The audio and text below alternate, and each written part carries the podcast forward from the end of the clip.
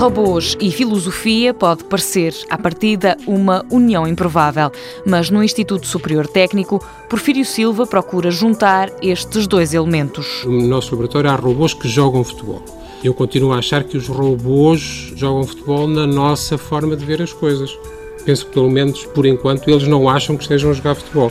O que é certo é que quando andamos todos no mesmo espaço, nós vemos as coisas de uma certa maneira e eu acho que temos que nos preparar para que eles sejam também respeitadores da nossa forma de estar. É licenciado e mestre em filosofia, mas não tem medo de robôs nem de um futuro com eles. Nada nas máquinas me assusta. As pessoas podem me assustar às vezes com as coisas que fazem. As máquinas não fazem nada por alta recriação delas. Portanto, não são as máquinas que têm a culpa. Cabe-nos, a nós, humanos, ensiná-los. Reconhecer que uma pessoa não é igual a uma máquina, que as pessoas estão à espera de ser tratadas de uma certa maneira, que há valores ou que há uma certa ética nessa relação, esses aspectos têm que ser aprendidos com os outros. Nós também aprendemos com os outros, com os pais e com os amigos, por exemplo.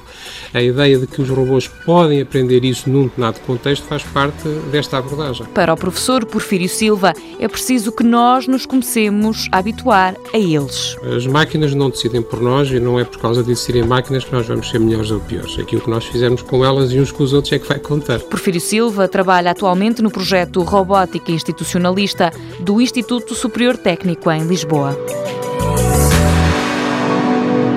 Mundo Novo, um programa do Concurso Nacional de Inovação BSTSF.